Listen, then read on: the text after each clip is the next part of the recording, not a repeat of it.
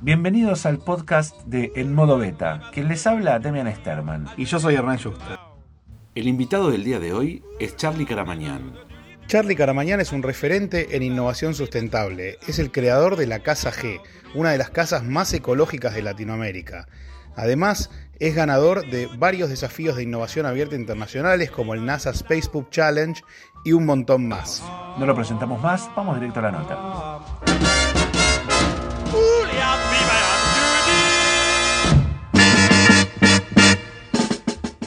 ¿Por qué hoy estamos hablando de sustentabilidad? Lo que, estamos, lo que está sucediendo es que estamos usando los recursos a un ritmo que lo que nos va a llevar es a no poder seguir satisfaciendo las necesidades de la humanidad, ni presente ni futura para imaginarlo, para los que no estamos con el tema de sustentabilidad tan presente, para los que nos escuchan y no están trabajando el tema de sustentabilidad, pero empiezan a escuchar hablar o por otros lados o acá en este programa.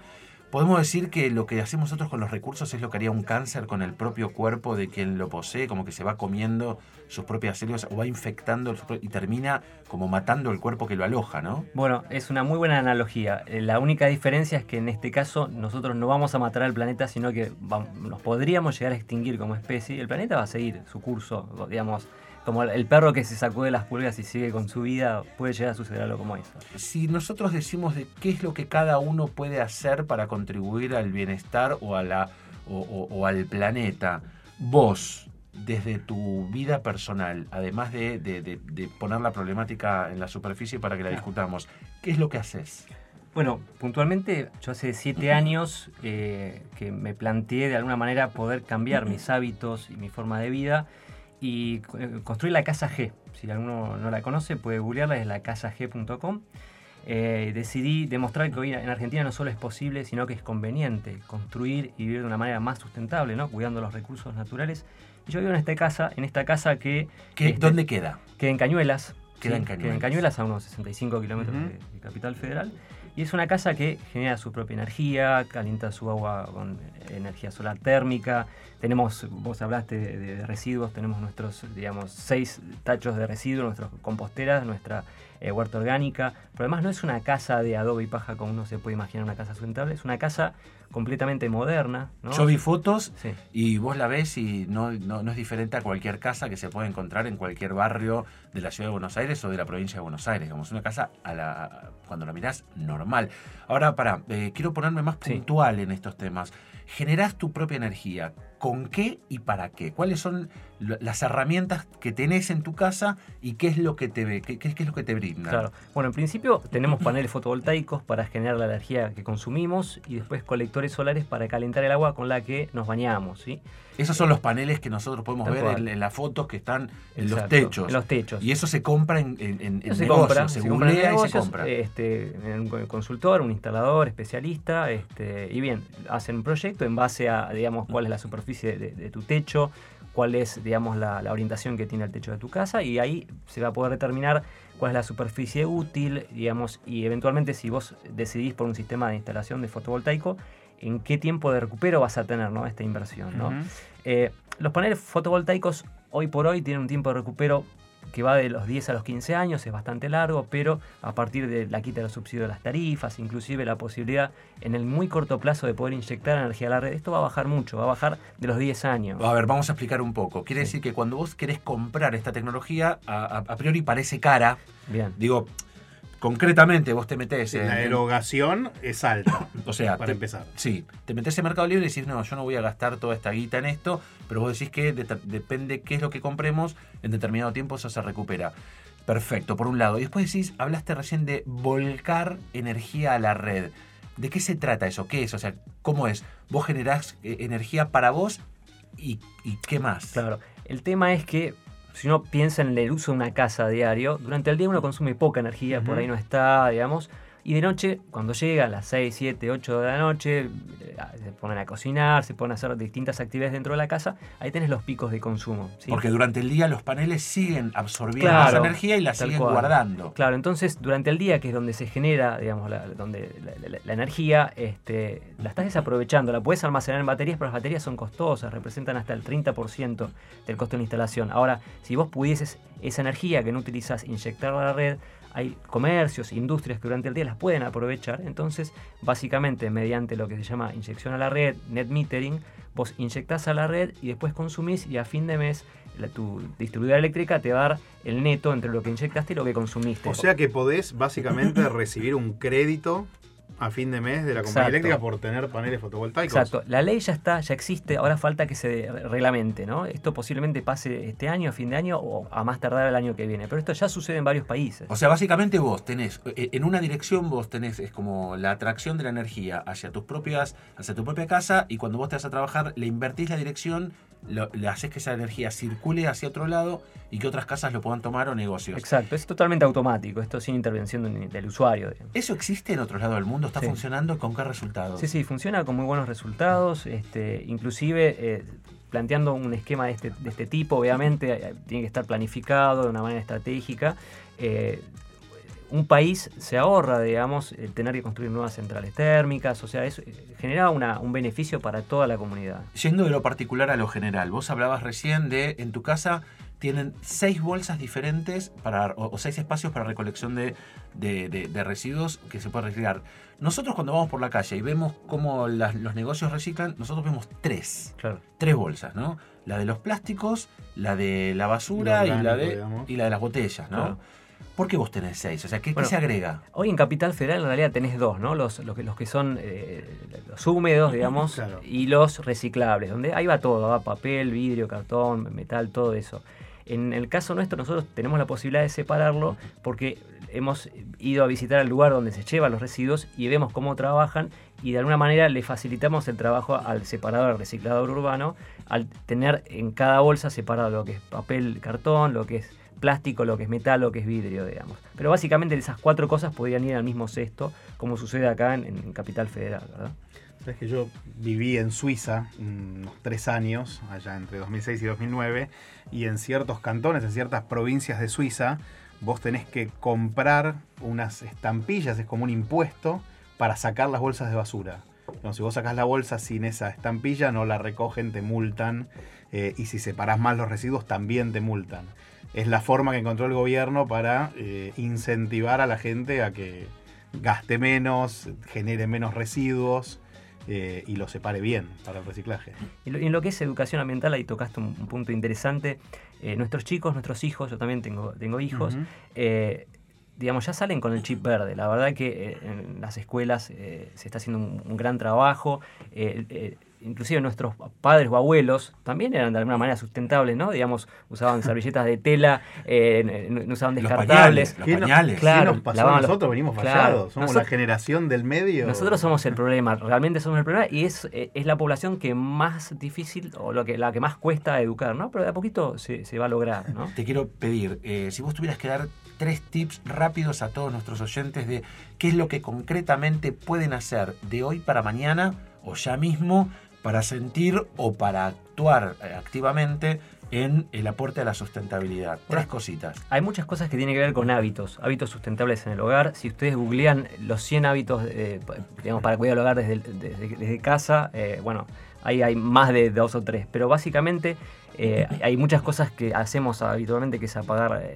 la luz donde no la usamos, el tema de cuidar el agua sobre todo, pero tiene mucho que ver con, eh, por ejemplo, con la energía que consume cada uno de nuestros hogares. Entonces tenemos que trabajar activamente en ver de qué manera podemos hacer que baje el consumo energético de nuestro hogar. Si vos te vas de tu casa y dejas, por ejemplo, perdón, si dejas los enchufes conectados a la red, aunque por ejemplo... Aunque el, la en stand-by, digamos. O, la tienes en stand-by o dejaste el, transformador de, tu celular y te fuiste y dejaste el cablecito dando. ¿Eso consume? Eso consume, es el famoso consumo vampiro. Eh, para darte un ejemplo, un microondas conectado, viste que tiene un relojito. Ese relojito muchas veces consume en el año más energía que el mismo microondas operando, ¿no? Si es que lo usas poco.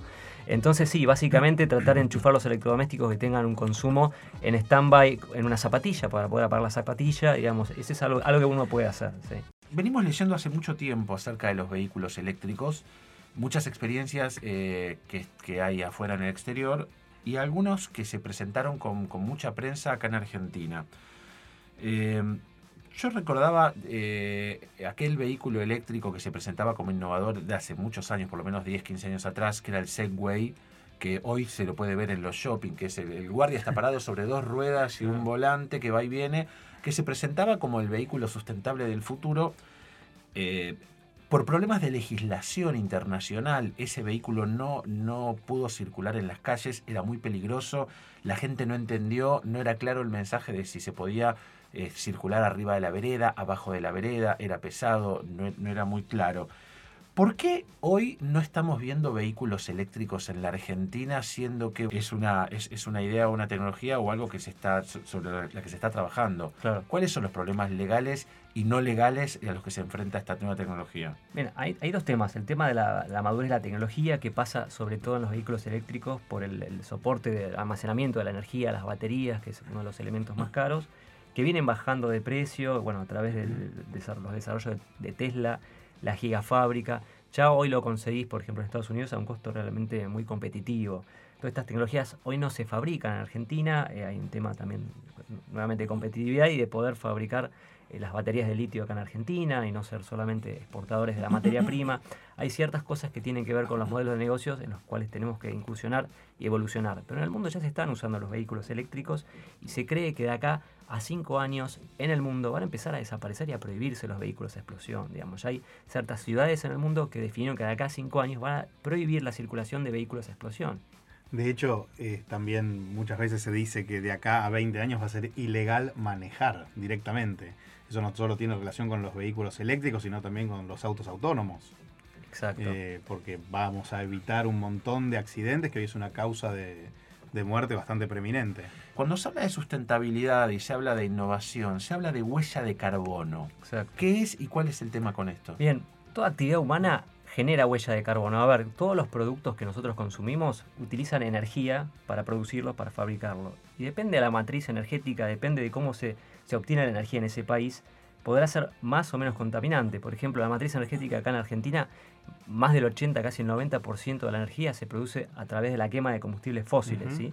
Entonces, para todos los productos que nosotros usamos y se requiere energía para producirlos, para trasladarlos, para, la disposición final, para el reciclado, para todo lo que haga falta, se consume energía, se consume petróleo y al consumir ese petróleo se libera cantidades de gases CO2, de gases de efecto invernadero a la atmósfera ese gas de efecto invernadero lo que produce es el efecto de calentamiento global, o sea, aumenta la temperatura global del planeta porque este gas lo que hace es absorber y retener las radiaciones solares. Entonces, está haciendo cada vez más inhabitable a nuestro planeta. Entonces, lo que nosotros tenemos que hacer es tratar de, obviamente, de elegir los productos que tengan menor huella de carbono. Y tiene que ver con tratar de usar algo que no tenga tanto plástico o que sea biodegradable ese plástico. O mismo si vos consumís carne, consumir tal vez menos carne. ¿Por qué? Porque es una de las actividades de mayor huella de carbono. Acá en Argentina tiene mayor huella de carbono que el transporte. ¿Por qué? Y porque cada bife que te comes necesitas como 20.000 litros de agua. Es muy interesante pensar cómo huella de carbono, en este caso, o el tema de la sustentabilidad, no tiene solo que ver con lo que contamina directamente aquello que consumimos, sino con todo el proceso que significa llegar a eso que tenemos. Cuando se toma una, una decisión de cuajo, de, cambiar algo por temas de sustentabilidad. ¿Cómo se piensa la, problemática que puede traer eso? Te doy algo concreto. Eh, se decidió, y, yo apoyo la idea, de que los supermercados no den más bolsas de plástico. Ahora, se decidió que eso no va más. Las bolsas de plástico de los supermercados era una fuente de ingresos muy importante para la industria del plástico. Y la industria del plástico, que no son enemigos de la sociedad, eh, es una industria que durante tantos años nosotros necesitamos y seguimos necesitando en un montón de, elementos que usamos en la vida cotidiana.